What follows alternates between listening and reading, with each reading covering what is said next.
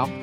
各位人资的伙伴，大家晚安，我是卢山。呃，很高兴又到了每个礼拜一晚上呢，人在 Talking 的时间。那今天晚上呢，是我们跟经理人月刊呢，呃的一个每月的合作。那真的非常感谢呢，那个经营月刊，呃，他们对于小周末的支持。然后呢，每个月呢，呃，他们的副总编、Amy 副总编呢，呃，都特别的呃播控。好，而且呢，他说他每次都准备好多的内容，这样子，哇，这个其实我们真的是就甘心呗这样子。然后，呃，就是呃，在每个月的第二个第二个那个礼拜二的晚礼拜一的晚上，好，那然后跟大家见面。好，那今天的这一期啊，这个月的这一期呢，讲句实话哈，那个我必须要先跟大家坦诚，就是这一期的。题目真的是有点硬啊！我觉得我那个待会我我也会想要请教一下那个 Amy 副总编导，他们为什么这个月选了这一这一期哦？来，我们先请 Amy 副总跟大家打个招呼好了，好不好？来啊，是啊，好，各位人之小周末的观众朋友们，大家好，我是经理人月刊副总编辑张玉琪 Amy。OK，那个我那个。我们都说那个 Amy 副总编呢，现在应该是人资圈里面大家最熟最熟悉的那个 这个经理人月刊的的一个的一个那个好伙伴啊，就是每个如果你每个月都听的话呢，应该对于那个。那个 Amy 副总编也非常的熟悉哦，他每个月总是呃用他那个非常温柔的声音，非常温暖的声音，然后呃把他们每一个月呢花了很大的力气呢去做了这样的一个整理出来的这样的主题呢，啊非常提纲挈领的，呃非常的个人的这样的的一些心得的分享给大家。好，今天真的非常真的每次真的都非常非常感谢那个 Amy 副总编。好，那那个今天一样啊，跟大家说一下，就是呃帮我们。直播分享啊，到您个人的这个动态，然后在下面写上已分享。那我们今天呢，就是呃一样会抽出三位呢伙伴呢来赠送呃这一期的经理人月刊。好，那我刚才刚才想说呢，这一次呢，我要特别跟大家说明，就是。这个题目呢，讲句实话，我觉得真的是有点硬哦。我我不是没看过专案管理的书，或或或者说我对专案管理也不算是完全陌生，呃，但是我今天真的很担心不小心讲的外行话。我今天真的不小，真的很担，尤其是其实这一期的经理人月刊，其实他在告诉我们是一个在最近这些年里面很重要的一个改变。呃，其实在我如果没记错的话，大概在十五年前，台湾曾经有一段。呃，蛮呃热潮的所谓的专案管理热，就是呃很多人在当时呢，蛮蛮就是去很多人去报考去学习有关于专案管理的这一个部分。好，那呃时至现在啊，十五年过去了，呃，其实现在在专案管理的部分哈，我刚才在跟那个那个那个 M M 副总编做了 update 这样子，现在在专案管理上面的。敏捷已经是成为它不可或缺的一个部分。好，那怎么样去理解在这整个过程中，呃，从传统的这个专案管理一直到现在的敏捷管的专案管理的这件事情，那怎么去看待？其实我觉得无所谓新旧，而是只有在呃因应整个外在的环境以及整个的一个呃就是想要达到的目的啊，以及科技的变化，然后来做了这样的一个调整。好，所以呢，我们今天其实呃。整个主轴，我觉得会放在这个这个不这个地方了哈，因为我觉得那个专案管理这件事情，我我讲我们也很难在这短短的一个小时之内呢，把它所谓的呃怎么呃怎么学怎么这些东西把它讲得很清楚。呃，我反而今天想要跟呃请教那个 Amy 老师，Amy 副总编的，反而是从呃他个人对于专案管理的一些思考啊，以及他们在这一次呢，哦，其实他们这次。我我我我我看的时候，我真的觉得哇，真的是真的是超硬的这样子 哦哦，不管是会诊的书，然后或者你们访问的对象，我想，其实我想对你们对你们的那个编辑群，应该也是一个蛮大的挑战，这样也是其实也真的是一个蛮大的挑战，我觉得。但是其实大家大家做这一期还蛮蛮愉快的，因为就是能够把这么困难，就是而且蛮硬的东西，但是呃说是困难，它其实有很多名词，但是它的。呃，价值观或是他的信念其实非常的简单，就敏捷这个想法其实是很很单纯的，就是要怎么样？这它其实是一种做事的方式跟一种价值观。那那讲这种做事的方式跟价值观，其实是蛮简单的，不用就是后面还有很多的工作方法是比较比较硬，但是其实它原本的那个初心是很简单的。是，OK，好，那我我想在今天呢，在一开始的时候呢，我我想还是请那个呃 Amy 副总编呢，先跟大家说明一下，就是敏捷专案管理它有没有所谓定义这个问题，或者说它的范畴啊，这些可能我们比较需要了解的一些背景的部分呢，我，先请那个 Amy 副总编来跟大家说明一下。我就刚刚在就是直播之前才跟诗安聊了，就就专案管理它到底是一个一个概念，还是一个组织的方向，还是是一种特定的工作方式？那这其实这些都都可以算是。我们我们在做这一期之前，就是呃在疫情的时候，我们曾经采访过那个金华酒店，就是就。访问他说：“哎，疫情来的时候，你有做什么变更？”然后当时那个台北金华酒店的总经理就说：“哦，因为当时疫情，那个所有的 SOP 都没办法用了。就以前这些，呃，这个人在这个位置，比如门房做门房的事情，或者是呃房务做房务的事情，或是餐饮做餐饮的事情，这样子的 SOP 是不管用的，因为台北是重灾区嘛，就没有观光客。”那你又不要裁员的话，你要怎么做呢？你可能会很快速的重新改组。然后有一个人，他可能没有房间里没有客人的时候，他早上是做 A 这个工作，中午做 B 这个工作，下午做 C 这个工作。然后他们也会推出一种一些各式各样新的促销方案。所以，呃，SOP 跟以前讲的不一样，而且这些都是由原本在里面工作的员工自己想出来的，就想出来说，哎，我到底要做怎么样的事情去吸引客人。那另外一个重灾区的例子是，呃，这个旅游服务的平台。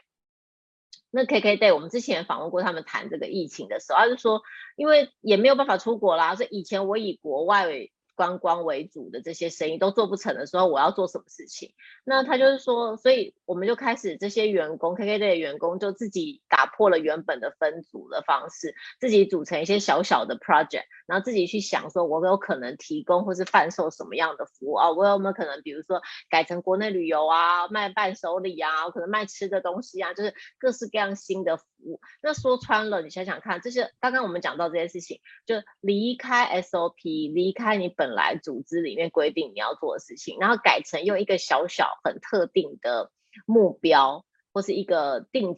呃一个在一个期间内必须要产生结果的这种方式，这种工作方式就是在做专案。那专案管理呢，其实就是我如何让这个期间这个特定的期间有特定的人、特定的预算的这个专案好好的把它。就是执行完毕，比如说啊，在预算内执行完毕，在时辰内执行完毕，得到如得到一样的效果，就是如期如质的完成，这样就是可以说是以前一直来说就是一个专案完美的定义啦。那为什么我们就是经理人这一次会选这个题目呢？因为其实我们可以观察到一个趋势是，啊，就从刚刚前面疫情的情况来说，你就知道你常常会因一个很巨大的变动，让你。原本被分下来的组织交代你做的事情，突然之间就不用做了，或者是也突然之间没有这样子的工作了，就是这就是一个原本固定的组织会遇到的，又会遇到的这个变化。那未来会怎么样？就是未来会变成是越来越多的组织可能会比较像是专案型的组织，它有一些 function，就其实它可能还是有财会。还是有行政，还是有一些方式，但他突然有一个新的专案产生的时候，他可能会从各部门调进去人，就组成一个小小的专案。那甚至于有一些公司，他现在已经没有固定的职位，每一个人都是依据一个专案。你就是你是你叫你是工作，就是看你现在正在做什么样的专案，你就是什么样的员工，就是这个专案的员工。那这样子的工作方式会比你以往这日常你固定工作内容的方式来得更有弹性。那这些专案团队，它就是很像我们如果去理解的话，它就会比较像是游击队的概念。它不是每天做一样的工作，而是哦、呃、哪里有问题，哪里有困难，我就往哪里去。那这个做完之后，这个阶段做完之后呢，我再来下面一个，就是来做下一个专案。那在这样的专案管理情况，我们来想想看，就是但是后来这样子的专案管理，它又不够快了，就是可以这样讲，就是。就是你还是会有一样的问题，就是那但是这个期间要是在这个期间内发生了变化的话，这个传统的专案管理反而就更没有办法，就没有办法应应了嘛。原本专案管理是要应应一个更长的区间内哦，有了变化，所以我用很短的区间来回应，要我用很短时间完成这个专案。但如果这个变化是发生在一个专案之内的话，传统的专案管理可能就没有办法因应这样的变化，那我就会有更快的因应变化的方式。那这种方式我们现在把它称之为敏捷的专案管理哦。那它跟传统管理有什么比较不一样的地方？我这边就比较简单的讲一下。就比如说传统的专案管理，它可能是有一个很明确的需求，就像我要做一个网站，我要做一个 App，我要开发某个新服务，那我的需求很明确，我要做一台脚踏车。然后我就会开始写啊，我脚踏车我要什么什么什么，我要什么车轮，我要把手，我要什么，这些明需求很明确之后呢，我就开始去计算，我要做这样的脚踏车，我要做这样的 app，需要多少钱，需要多少时间，那我就去执行这样的专案，这就是比较传统的方式。那如果是比较敏捷的方式呢，可能就是 OK，我想要做一台脚踏车，那我打算大概是花这样子的钱，这样子的资源。用这样子的时间，但是我现在还不是很确定顾客想要怎么样的脚踏车，所以我先提一版，大概脚踏车长这样子，然后顾客就说，哎，我想要这个再改，然后我就再提第二版，再提第三版，再提第四版，然后我在这个摸索的过程当中呢，确保我能够在这个期间内做出顾客真的需要，或是是对市场来说真正有价值的产品。因为就前面一种，就是我已经决定我要做什么东西来说，有时候你的专案期间变得太长，你做出来的东西已经做出来了，没错，也照着需求做出来了，但是却不见得是市场想要的东西了。那敏捷的话，就是希望我可以在很快的改动，我发现市场有点改变了，我发现市场有点改变，我就一直改动，一直改动。让大家最后做出来的东西仍然具有商业价值，也符合顾客或是符合市场的需求。就是大致上来比较的话，可以说敏捷专案管理就是一个不停迭代的概念，在迭代当中把这个专案做完。OK，呃，副总编，其实，在跟你刚才的一个说明里面呢，其实我发现到有一个非常重要的影响，就是呃，以前我们所谓的组织的架构其实是不太容易改变的。对、哦，就是就是很多的公司，其实在组织架构上面会有一种一种一种稳定性存在。可是，在现在，因为专案，因为敏捷，因为要因应整个外部的这些外的的这些极具艰难的挑战，组织这件事情就轻而易举的被打破了。是可以，我觉得尤其在人资方面应该更明显。就以前，呃，我们开职缺的时候，不是都有 JD 吗？是，然后那个 JD 可能好几年都不用改，就是来这个 position 就是这样子的 JD 嘛。那现在是不是 JD 越改越多？就是 每一年这个 JD 可能都一直改。然后像比如说以编辑而言，你原本就是写文章哦，这最主要。哦，你可能现在又要啊录 podcast，你要就是直播，你要做什么？就是 就是你的 JD 会在改变，而且可能是说因应啊，现在这个要在从事什么样的专案。所以你你搞不好根本写不出一个 JD，你就会变成是看你要做什么专案，所以你就需要做什么样的事情。它它有点比较像是以前是很固定的工作内容，你可以描述说这个 position 就做这个事情，但是其实以后你比较难，你会你会觉得这 position 要做的事情非常的多，会一直变化，因为你现在要做的专案一直变化。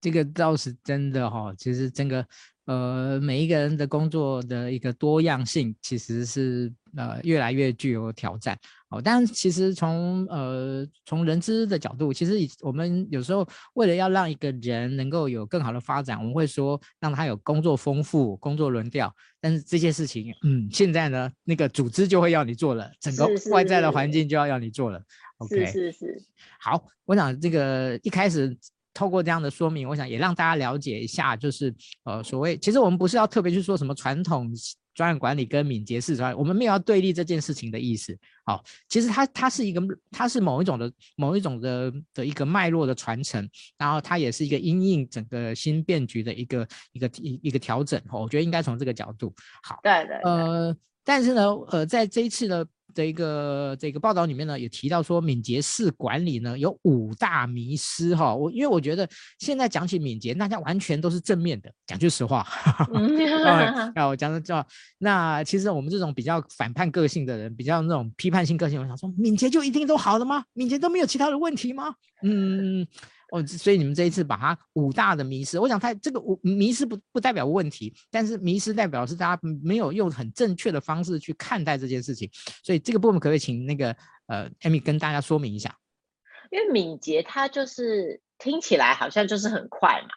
就是敏捷这个词汇听起来好像就很快，好像就是说如果我用了敏捷，专案就会比较快完成。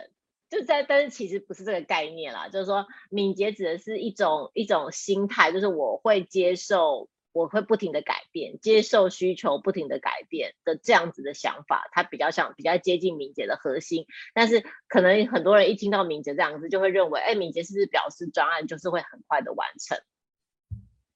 那。跟着这样子的词汇来的，因为有，比如说，也有可能对敏捷稍微有比较有了解的人，他就是会有一些呃了解，比如说敏捷的宣言啊，敏捷的价值观，所以呃，因为需求会不停改变嘛，所以可能有一种迷思就会说，那既然这样子，我们就客户的需求不改不停改变就是一个常态喽，我就是要接受所有。无止境的改变的需求嘛？那其实确实敏捷的专案它是反复开发，就像刚刚讲，就我要做一台脚踏车，那可能第一次这个脚客户不喜欢这里，我就改这里；客户不喜欢那里，我要改那里。那确实没错，就是每一次修改完之后都会确认，让客户确认。这个产品是不是符合他的期待？那如果遇到不断改变或是调整需求的时候，时程就会延长。但是呢，虽然说我们接受这个拥抱这个变化，但这并不代表客户说什么就做什么，而是说你要去评估客户想改这个东西到底能不能为产品带来价值。所以，比如说哦，如果我开发了新的两个功能，但是这个功能之后都没有人用，那这样子的敏捷其实只是浪费时间而已。我我如果无止境的接受客户要求的新增的功能，其实只是浪费时间而已。所以，即便是接受了这个需求，还是要去记录之后这样子的变更对于市场或者对于这个产品的本身有没有带来价值，并不是只要有变动就是好的。那另外一件事情就是，其实呃，因为敏捷比较重视把东西做出来，比较不重视就是事前写出很明确的需求文件，所以这有可能有一个迷思是。呃，敏捷是不是不用写任何的文件？确实，敏捷写的文件可能是比传统专案管理要少，但是其实你还是一定要留下很多的记录，就是这个这个，比如说这个需求的变更，你是一定要留下记录的。然后你要写出来说，到底是谁要求这个变更，什么时候要做，是为了什么而做？因为你要做这件事情，才可以在之后去检视你的专案管理的变更有没有用。那另外一个是，呃，就像刚刚这个思安讲的，就是，呃，是不是敏捷跟传统专案管理它是一个对立的关系哦？但其实不是，就是敏捷只是一种也在叠加在传统专案管理上面的一种工作方式。原本传统管理专案管理讲的有有九大知识领域哦，比如说有呃专案的范畴、专案的时间成本啊、品质啊、人力资源等等的这些，就是大型的专案管理知识还是要具备的。那只是如果是适合使用敏捷的方式来做的专案的话，那它其实也许不需要那么详尽的规划，可以直接去做就好了。然后或然后你从慢慢的这个小的敏捷方去做，但你在你要做比较大型的专案的时候，你可能还是需要传统的专案管理的知识，让你去管理比较大规模的专案。就是其实是它是不同的工具，看有没有什么比较适合的方式，大概是这样。那另外还有两个呃其他的名词，我用比较简单的方式讲。就比如说，呃，敏捷专管理是不是因为需求会变更，所以我就一直都不用事前计划嘛？就是看想要做什么就做什么。但其实也不是，它跟传统管理、传统专案管理、传统管理是要非常非常详细的去规划我每一步要做什么。但是呢，敏捷专案管理是我有一个短暂的规划，然后很快的做出来，做出来之后再去修整。我原本的规划就是，它其实它的它只是不是在最前面把东西做写到完整，而是每一次得到新东西的时候，我再回去修改我前面要的需求，所以它其实是一个修改的过程。但如果没有计划是没有办法修改的嘛，所以它还是要有一定程度的计划，大概是这样。嗯，好，我想其实透过这呃五大迷失哦，其实呃对于一般人对于敏捷的这样的一个看法。我想可以，呃，撇除掉一些呢，呃，可能你原来所想到，所可能有点点道听途说的这样的一个一个一个说法。好，那我想接下来呢，我们就会请啊，就是 Amy 副总编呢来跟我们聊一聊哈，就是在这一期里面的这个专案管理的五个修炼的这件事情。好，那在这个谈这个修炼五个修炼之前呢，呃，我我想先。请教一下那个 Amy 副总编啊，嗯，敏捷式的专案管理跟呃，就是我们一般所认知的专案管理在整个操作的流程上面有什么有没有什么特别不一样的地方？呃，这个两个，比如说我们现在谈一下，在刚开始的时候，他们的阶段都叫做组成团队，就我要先组成这个专案团队嘛。但这个团队来说是一样的，只是呃，传统专案管理可能就是产品经理加上执行的团队。那敏捷的话，可能还会有敏捷的教练。那这个教练只是协助执行这个顺畅这个敏捷的流程，他并不是主管，他就是协助你可以做对敏捷这样。那在第二个阶段的话呢，传统的话可能就是要开始规划了，所以它会有订立专案目标啊、专案范畴啊、评估时程啊、评估预算啊，就是接下来会先写一个开始写一个呃专案企规划书或者专案企划书，然后就决定好了之后就开始做了嘛，就开始规划。那在传统的专案流程里会有比较长的规划，因为他他要估计的事情很多，像刚刚讲的哦，我有哪些事情要做。呃，会花多少钱就成本，然后会花多少时间就时程的管理，需要多少人，然后进度如何，每每个礼拜或者每个月要完成的事情，然后会有什么样可能的风险哦？办演唱会会不会台风来啊？就是会有风险。那最后怎么样它是做完？这是规划的部分。然后规划的这个程序会比较长，接下来才是执行。然后执行的时候会监控说，哎，到底有没有做到，有没有做对啊？然后。最后才是结案，结案就是说，哎，我们做出来了这个，我们做出或者办办完演唱会了，做出一台车了，做好了网站了，然后就写个结案报告书。简单来说，是比较传统的专案流程。那如果是敏捷的专案流程的话，它是在第二个项目里面，它建立的东西叫做产品的代办清单，就是我要做这个产品，大概会要做哪些事情，然后团队去预估这些事情的难易度如何。就比如说，这个是一。这个是一点就最简单，然后这个是三点是中间，这个是五点是比较困难的，最难的可能是八点。那我先预估一下这些总共要加起来要做的事情有多少点，因为每一点可能会有一个相对应要花的时间或者是资源。然后接下来我去排序说这些要我要做的事情，哪些是要优先做，哪些是比较积极要先做，哪些是可以放在后面的。这是一个产品的代办清单。接下来我就开始做了，就是。所以你就说，我就说敏捷是要比较着重在动手做的部分。他做好这个产品待办清单之后，就直接开始做了。那我就会规划说，我这个礼拜要做多少东西。它是以通常是以周或者是两周为单位，比较短的时间内就会直接开始规划说，好，我现在就第一步就做这个。做完这个之后呢，就立刻在两一两周之后就交付成果，说好，我先做好这个东西，然后看顾客觉得客户觉得怎么样，要不要改，然后。不用改，就在下一个循环。就接下来我要接下来做什么东西？一开始的时候，我一开始先做把手跟车体，接下来我要做车轮，接下来我要做什么？就是每一个阶段就是会做出一个东西之后，两周以后立刻给顾客看，给客户看。然后或者是说，如果要修改，就即刻在下一个阶段就修改。所以它就是有点像是一个回圈式，就是做完之后给顾客看，做完之后给顾客看，一直这样在循环的冲刺阶段当中，最后把。这个脚踏车给做出来，然后所以它中间可能会一直修改，顾客可能会一直说我我要改这个，我要改这个，我要改这个。但是最后做出来的东西，因为每个都很快让顾客看到，所以最后做出来的东西一定是顾客要的东西，或是对应了产品是符合市场有价值的东西，这是比较呃大的差距。那前面的传统规划观它是。最后才把脚踏车做出来，所以依据前面的需求写得很明确之后，我到最后顾客才会看到那台脚踏车。但是如果是敏捷的话，顾客会一直看到这台脚踏车，一直看到它逐渐变成他想要的样子为止。这样是，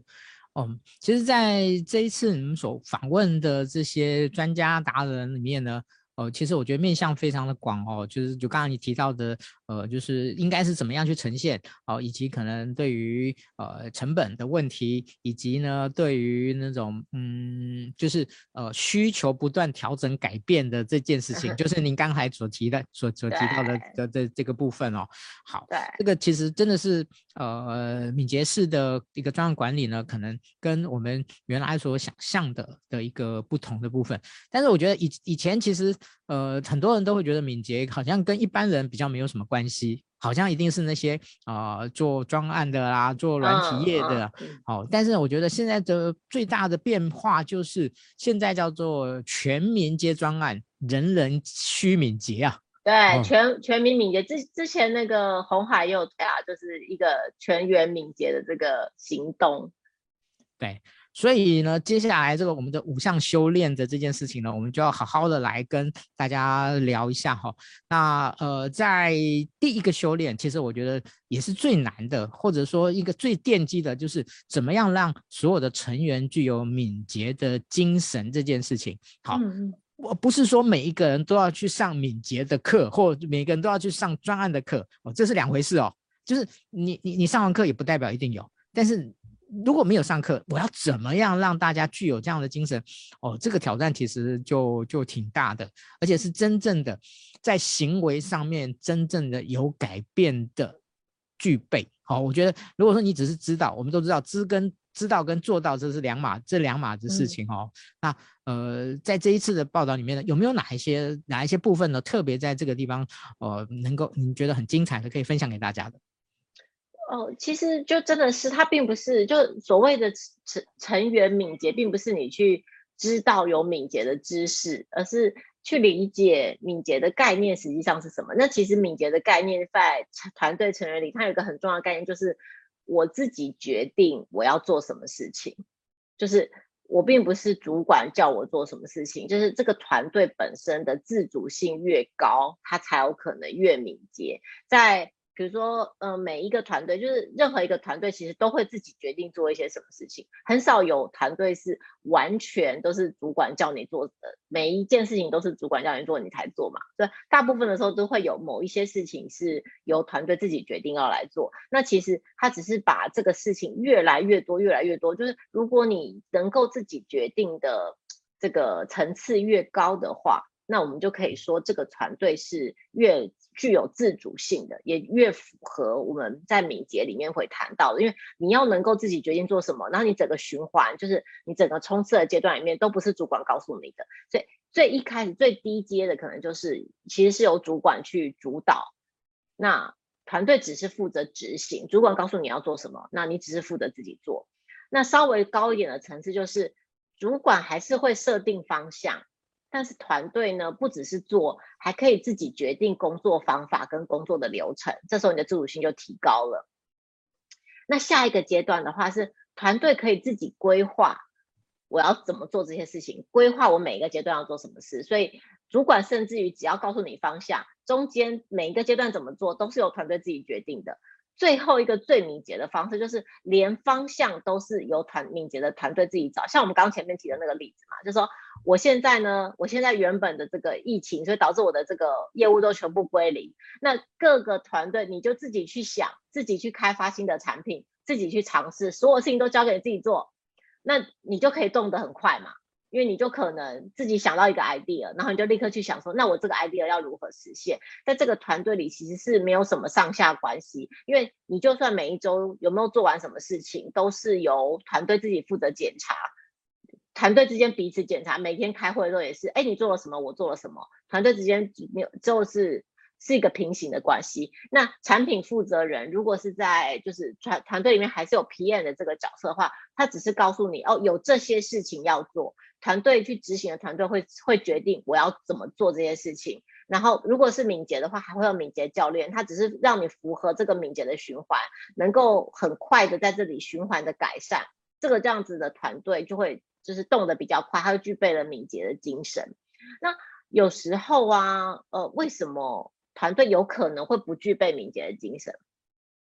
的话，可能是什么样？就是假设我们要做一个任何一个产品都一样，最前面可能会有业务跟客户沟通嘛，然后接下来就会有前端的工程师啊，后端的工程师啊。那可是呢，对于其实后端工程师来说，或是业务来说，那，后端工程师可能会觉得业务就是一直把客户的需求带给我们，那那些需求可能就是他觉得可能没有用，或者是为什么要改？那业务也可能觉得后端工程师只我把需求顾客需求告诉你，但是后面的工程师呢，就是听不懂，他就是不做，就是这就会引发这个前后端的落差，导致这个团队就没有办法一心嘛，就大家没有办法一心。那我们这次其实也有访问这个专案管理学会理事长，他就是说，其实这个时候通常都可以让这个后端的工程师呢一起到前面去跟客户一起开会，他就会比较了解说客户的需求到底是什么，为为什么这样改？也许不必要这样改，也许工程师可以提出比客户想要的改法更好的 solution。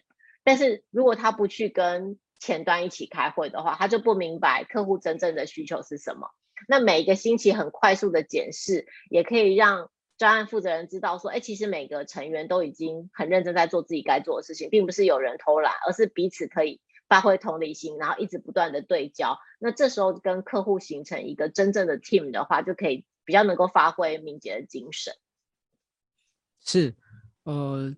其实。对于很多公司而言，哈，其实就好像，嗯，我们要怎么去改变公司的企业文化一样，哦，其实我觉得敏捷这一个精神，既然带到带到精神这两个字，其实就跟企业文化其实的关联性应该是挺大的，好，所以，呃，嗯，很多人其实会说，呃，不管你要做数位转型，不管你要做，其实，呃，这个敏捷的专案管理，其实它也是转型的一种类型。哦，它也是转型的，对，它也是转型的。那既然这些转型呢，它其实都会牵涉到的，就是呃文化怎么样能够去有效的去去调整跟提升转换的这样的一个问题。OK，好，那再来我们就回到我们的这个这个五项修炼了。这第二项，如何在需求不明的状况下来定定目标？好，这个 Amy 副总编，请您跟大家说明一下。好，哎，听得见吗？听得见，听得见，听得见，好好好。因为我觉得这个算是，就是当初在就在在执行这个专题的时候，我觉得这是可能是所有专案经理最大的痛，就是每个都会说，客户根本没有说要做什么啊，都是等到我们做了一半才可以说，然后这个需求的永远都是很不清楚的。那其实，在我们在这个做这次题目的时候，他就想说这种。这种不知不不明确或是无法厘清客户的需求的这种专案，叫做无头鸡专案，就没有头的鸡，因为没有头，所以这个专案就是不知道方向，然后一直胡乱冲刺，一直到力气耗尽、血流不止才倒地毙命，就是 描述一个不知道需求的专案会长怎么样。所以很多时候专案会呃。比超支啊、超时，甚至是完全的 fail，那是那都是因为在一开始的时候就没有厘清客户为什么要做这个专案，客户做专案的目的到底是什么。所以他在这里呢有一个很大、我很好的建议，我觉得这建议真的是不只是你要做专案，其实是做什么事情都需要。他就说，客户的要求其实分成三种，我觉得把它代换成主管的要求，或者是这个公司的要求，可以也都可以这样区分，就是。分成需求、规格跟指示。需求的话，指的是为什么我们要做这件事情。那规格呢，是我们用什么手段、用什么方法来满足这个需求。那最后呢，就是指示，就是我告诉你呢要做哪些事情，这就是指示。好，那但是呢，通常你可能一听到说，呃，我要规划某间门市的行销活动好了，然后我就开始我就开始写，我要做这个，我要做这个，我要做这个。但其实那这个这个在这这需求呃在需求规格跟指示里面，它只是规格而已。然后实际上再下去写我要做什么的时候，它就只是指示而已，就是很明确的说我要做什么，表示这两件事情都还没有触碰触碰到需求。为什么要办这个行销专案？就是说在这个时候你应该更往上去了解。那到底为什么要有这个行销案子呢？是因为我要行销新的产品吗？还是是因为我要提升品牌的知名度吗？还是是因为公司要转型，我有一个策略的改变呢？就是如果你是一个执行专案的团队，你一定要掌握到需求的这个层次，才能够满足客户真正想要的东西。就是比如说，哦，我提出来的方案是。跟网红联名，还是我跟 VIP 办座谈会，有可能会因为我的需求不同，客户会觉得哪一个方案才有效。也许我办这两个事情，可能比我在门市促销更能够达到客户想要的效果。但是为什么客户不一开始就告诉我他的需求是什么？其实往往只是因为最上面的这个需求是很抽象的，是放在客户心里面的一个痛点。但是客户要客户说。对专案团队说，我要我想要做什么的时候，他通常都会直接告诉你，我要做一个怎么样怎么样的东西，一个很具体的规格在处于规格这个层次的东西，也比较好表达。我要办一个门市活动，那真正背后深层的需求是比较难直接说出来的，所以通常需要专案的团队一直去往上追问，说到底发生了什么事情？公司现在为什么有这样子的需求？这个需求就就专案团队而言，可以用什么方式去解决？为什么这个方式用这个方式会比用其他的方式好呢？就是在一步一步的去追追问这个需求之后，最能才是找到最能够这个解决问题的方法，厘清这个需求。那另外一个很有可能有很多很多需求的方式，是因为一个专案会有很多的利害关系人。不只是客户，那可能就是会有供应商啊，会有呃其他的部门的人呐，会有其他需要协力的伙伴呐。那这些利害利害关系人，每个的需求可能都稍微有点不一样。那这时候呢，作为一个专案的负责人，专案的团队就需要去照顾这个各方利害关系人，因为他们可能都会影响到就是专案的执行顺畅与否。举例来说，嗯，我们现在举个例说，假如有一项这个避免水库淤积，那我要新建这个拦沙坝的这个专案，这个专案要新建拦沙坝，那水利局就要负责盖这个拦沙坝的人的这个局处，他当然就是他的目标就是我要用最划算的成本来盖好这个拦沙坝。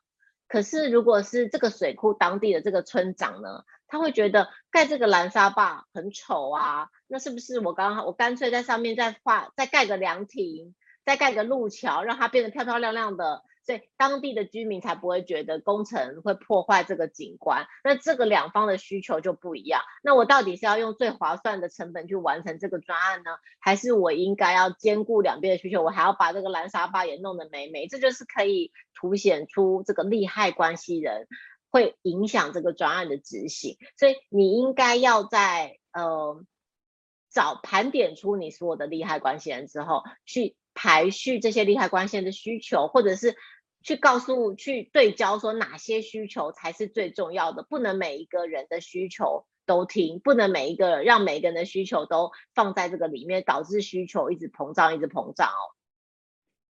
那我们这在这个需求的这边访问了这个香港香港商联保电脑的这个总监，那他其实他有几个故事，我觉得蛮有趣。就是他曾经有一个客户告诉他们说，他们想要做的事情是提升低阶笔电的产线的产能。所以刚刚去用用我们刚刚的方式理解，这就是一种规格嘛，就是我要提升产能。那这时候我还我们是专案团队，我们要做的事情是不是就是赶快去提升产能？其实不是，你要问的是需求，为什么想要提升产能呢？所以客户就跟他说，哦，因为这些便宜的笔电，大概在七百块美元左右的笔电，在疫情的期间卖得很好，所以呢，我就想要继续卖更多这样子的笔电。哦，那他们就知道了，所以客户其实是想要增加笔电的销量嘛。那增加笔电的销量有没有更好？更好的方式去解决这个问题呢？所以他就想说，哦，低阶笔电的族群大部分都是远距上课的学生，因为这些学生就是临时变得要远距上课，所以他们其实只想要能够远距上课，有能够符合这个需求的笔电就好了。所以呢，客户就他就提议提案说，那不然我们开一个比七百美元更低的产线，开一条新产线来做新的比七百美元更低更便宜的笔电。所以最后呢，这个新笔电的这个总销量是超越原本他们预估要提升原产线产能的销量的，那这就是一个 win-win。有客户虽然有所期待，但他已经有一个方法，可是其实专案团队是可以提供更好的方法，或是更好效益的方法。团队有这个能力去提供以前做过的各种事情、各种专案、各种产品、各种 solution，让客户去参考。帮助客户理清他的需求，那这样子理清需求之后，专案就会跑比较顺畅了。嗯，谢谢。因为我们边其实你刚刚各位可以听得出来，他们真的准备的非常的丰富哦。那个那个本来那个还在担心说今天那个不会不会这个主题太硬哦，不好讲。结果没想到那个其实因为我们每一个题目都是侃侃而谈，每个题目都是信手拈来。当然他们今天真的做了很多的访问哦，因为那个内容我有看哦，所以那个。刚才啊，就是副副总编所提到的，都是他们内容里面所所提到的。好，但是我还是强调哦，这个要看细节呢，还是要看，还是要回去看原文。好，接下来我们要这个五个修炼里面的第三个，就如何让一个一定会变更的专案准准时收工。呃，这种就是我们说资源一定是有限的，时间一定是有一定是有限的，可是呢。呃，期待是无限的，怎么样在这两 件事情之间呢，走到找到一个平衡哦，这个真的是要怎么做呢？哦，就是，嗯、呃，应该是这样讲，其实所有的人都会跟你说，专案都一定会有意外。没有什么专案就是可以，几乎没有遇过有有人就告诉，哎，我们专案一开始规划这样，然后最后就这样把它做完，通常都没有这么好的事情嘛。所以我们其实这次去采访，然后他也就会说，哎，如果就是专案唯一不变的事情，就是它一定会变。要是有一天专案不用变的话，就会觉得这专案好像不正常。所以专案通常都会有各种意外，那只是说意外通常来自于哪里？一种是你一开始就没搞清楚到底要做什么。就比如说，他就我们就举一个例子，就说，比如说哦，我今天打算要打扫家里，然后呢，我就看到什么就扫什么，我就先去折衣，先去洗衣服，然后去晾了衣服，然后就拖了地，然后觉得哎，我好像做完了之后，就发现哎，其实我好像没有倒垃圾，就是你不确定总共要做多少事情，所以你已经休息了之后，才发现很多事情没有做。那另外一种呢，就是我估错了时辰。我原本估计我打扫家里只要半天就可以做完，结果我就花了三天。我真的开始打扫的时候，发现其实要花三天。所以这两件事情就是专案最有可能有意外的这个两个因素。那这两个因素要怎么样把它的不确定性降到比较低呢？一种就是你要能够分解你所有的工作，比如说你按照我总共要做出多少东西来分解。呃，分解你的工作，然后我要做一台脚踏车，总共有多少零件要做？我要做一个网站，总共有多少功能要做？就是做出来所有你要做的项目。那另外一种是，呃。我错估计我的时程，我做这些事情要花多少时间？通常这个估计时程也有一些估算的方式哦。比较简单的估算方式就可能是说，我以前做网站的时候呢，大概花了多久？所以我现在估这个网站大概也花了这个总体，它比较像是由上而下的估计，很快就可以估出来了嘛。但是也比较不准确。那另外一种呢，是由下往上的估计方法。就是哦，我要做这个功能，大概要花三天；这个功能花三天，这个功能要花三天。那我就把所有的这个天数全部加起来之后，我就可以估到一个比较精确的方式。那当然，它就会花比较多的时间。你要先把所有东工作都分解出来，再把每一个时间的时程估计出来，然后再把它加总。它估出来的时辰比较准确，但是也要花比较多成本、时间、精力去估算嘛。只是说用这个方式去估算，比较不容易有意外。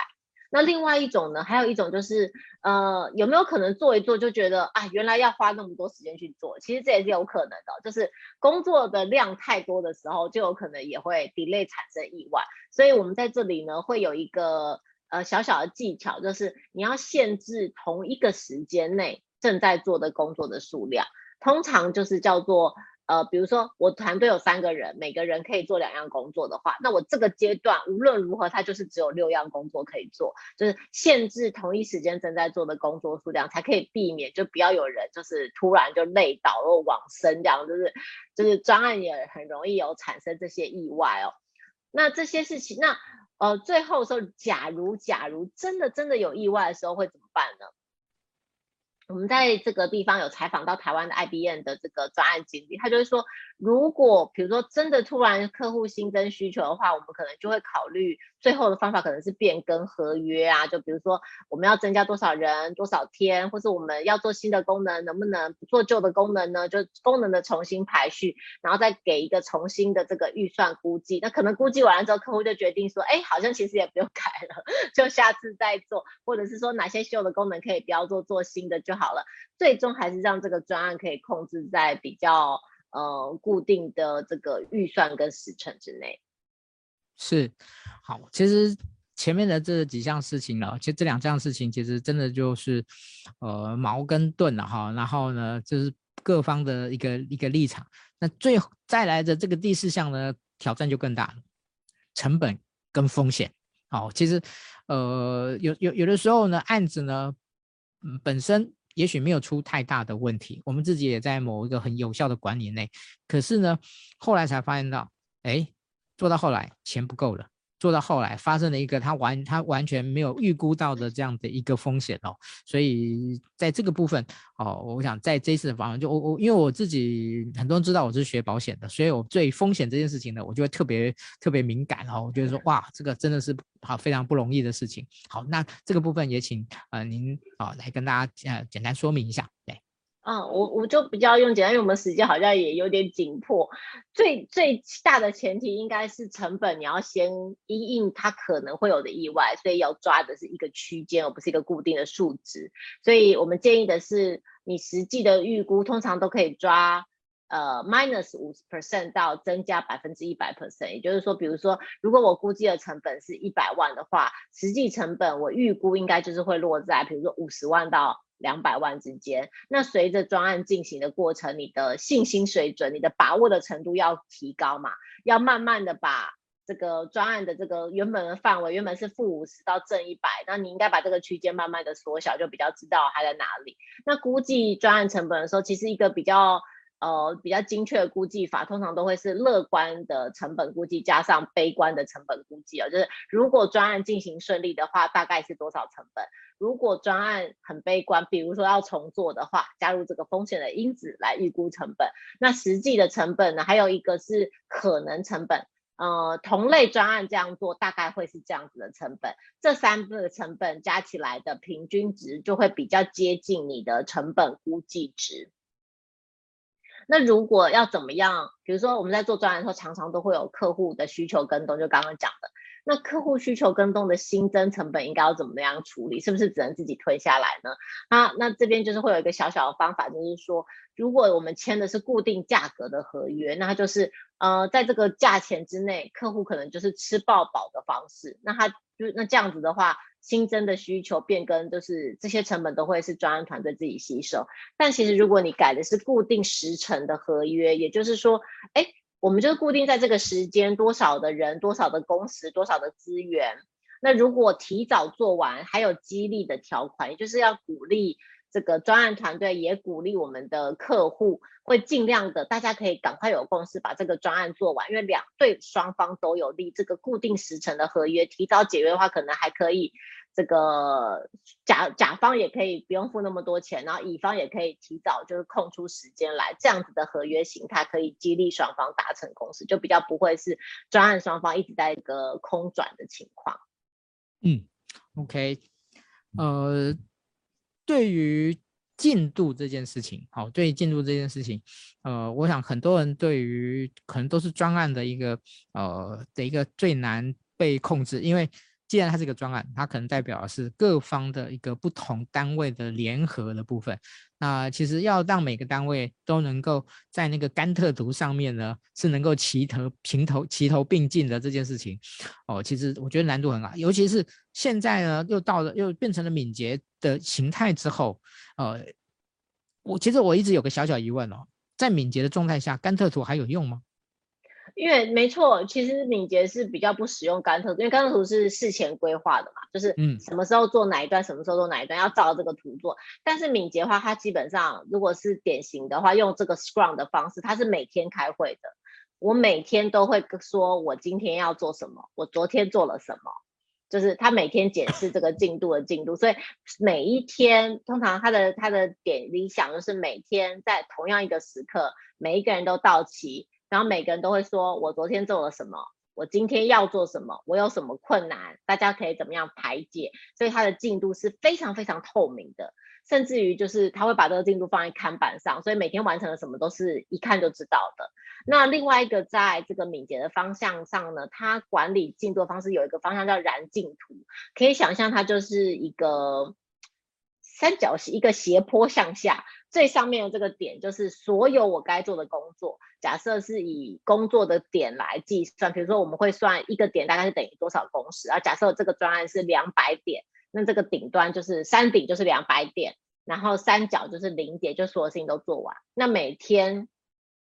每一个冲刺阶段，可能也可能是一周的冲刺阶段，就表示我们都会规划这一周可能要完成多少点。所以一周之后，我们就会立刻检视现在完成了多少点。那跟你预计要完成的多少点有没有相符，还是没有？所以进度的落差是一眼就可以看出来。那如果落差之后，就要即刻去调整哎，这个落差的项目在哪一个项？它就比较不是像甘特图那样子看，就是是看时程，它是看这个故事点，就是这件事情有没有被完成啦，就是它的检视速度是比较快的。那另外一个就是每一次在这个冲刺结束之后，它会。有一个回顾的会议，就是哎，我们这次哪里做得好，哪里做得不好啊？下次要怎么样可以做得更好啊？这个优点就是大家回顾好的事情，也是一个让你累积小小成就感的一件事哦。所以这边就有一个举个例，就是说像雪山隧道雪隧开通，雪隧很长嘛，所以其实当时有办了七次的贯通典礼，那就想说，哎，是不是太浪费公帑了？但其实从敏捷的角度来看，这是必要的，因为你如果等到全部打通。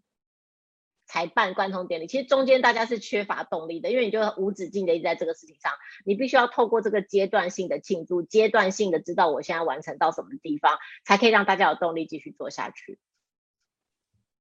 这个倒是真的，我印象中，在我年轻的时候呢，有一次我们做一个，假如说有一点点无聊的事情，但是要做很久，然后呢，呃，我记得我的老板呢，他就三三天两头的。故意创造一个啊，今天大家做的什么哇？我们那个一起来庆祝一下，或者其实不然的话，其实就是做几天，大家的士气就就有一点低落这样子。对对对，会啊，这一定要就是 small wins，我觉得就是很重要的事情。是，所以其实对于所谓管控这件事情呢，其实他的思维不是管了，而是如何去有效的创造这个进度的。的这种能动性吧，或者也许这样用这样的形容、嗯、形容词来、嗯、来来来来做这样子。嗯、OK，好，呃，其实本来我们还有一个地方呢，叫做那个这个案例，但是其实您在前面的部分已经举得到各种的案例来跟大家做做了说明了。哦，我觉得基本上可应该可以不用特别了。还是我们最后举一个小小的，就是您觉得在您整个这一次的访问里面，有没有哪一个人、哪一家公司或哪一件事情，您印象最深刻的？我觉得如果不用谈特定的案例的话，应该是其实这次采访过程中，我们所有的案例，它其实都是基本上啦，它可能都是混合式的，就就像刚最前面讲，它并不是完全大家都是用敏捷，而是呃，甚至有觉得专案管理的部门，他会把所有的大专案拆成小专案，然后在小专案里面看。哪些适合传统的专案管理，哪些适合敏捷的专案管理？就是现在其实大部分运作的方式比较是混合式的专案管理。我我觉得这是一个让大家去提醒说，并不是以前的知识就不用了，而是你你要学会的是两种工具，那这些工具交错或者搭配在一起去。帮助你完成你的工作，这可能是现在就是我们实际上访问案例来说，他们都觉得是应该是用混合的方式来进行。OK，所以呢，我们说后现代是一个混搭的时代，呃，现这个也可以从这个角度来来重新去思去思考了。OK，呃，在我我待会会做一个小小的 ending 了哈，那其实也不我不敢讲说是什么做什么注什么什么什么结论哦，就是把我自己的。呃，刚呃自己看这次的月刊，以及刚才听呃今天听啊、呃、总编的一些说明呢，呃小小的一个反馈。好，那在结束，在我反馈完一个这个完以后呢，我想呢最后呢，请呢副总编这边呢来到告诉大家，呃，身为人资工作者，那怎么应该是怎么去看待敏捷专案管理的这件事情？嗯，它的挑战，它的重要性是什么？我想最后呢，您花一点时间来跟大家跟这个人资伙伴们稍微互动，或者那个稍微叮咛给他们一些叮咛。好。嗯，其实在我年轻开始工作的时候呢，呃，我就被教导一件事情，而且这件事情一直被就对我的工作的形态影响很深，就叫做以终为始。好，那当然大家都知道这本这这个以终为始是从哪一个非常知名的的一个一个一个大师而来的，但是到了现在，有个很大的麻烦是，以终为始代表的是你必须看到终点在哪里。你必须很清楚的了解你的终点在在哪里，你才有办法以终为始。那现在的状况就是，其实我们其实，在很多的专案，在很多的一些一些想要去去达到的目的，其实你并不知道那个终点长什么样子。所以在这样的一个状况下，呃，我我想也是为什么，呃，所谓的敏捷这件事情，它是在有效的管理未知的探索，好，我我我我我都我我我都用这样的方式来形容，就是就是未知的探索这件事情，如果你没有有效去管理，你你可能连踏出去的那个感觉，你都觉得有一点点这个有一点点。没有办法很好的，就是不敢去尝试吧。哦，所以呃，透过今天的这样的一个说明，我想大家可以能够去去了解，其实敏捷这件事情，它已经不是一个哦，说是在软体的设计上面所采用的方法。某种程度而言，它变成了一种在商业的工作环境里面。一个人所必须要具备的某一种的特质，好，也许可以到了这样的上纲上线到这样的一个一个情况，哈，这是呃在这些年啊，在这一次的里面，我我觉得可以看到。当然，这里面如果你拥有他的一些，就是你花时间去做更深刻的研习，正跟更深刻的工具的掌握的话，那你当然就会有更多的收获。好，这个是我觉得呃我我的一些小小的反馈。好，来。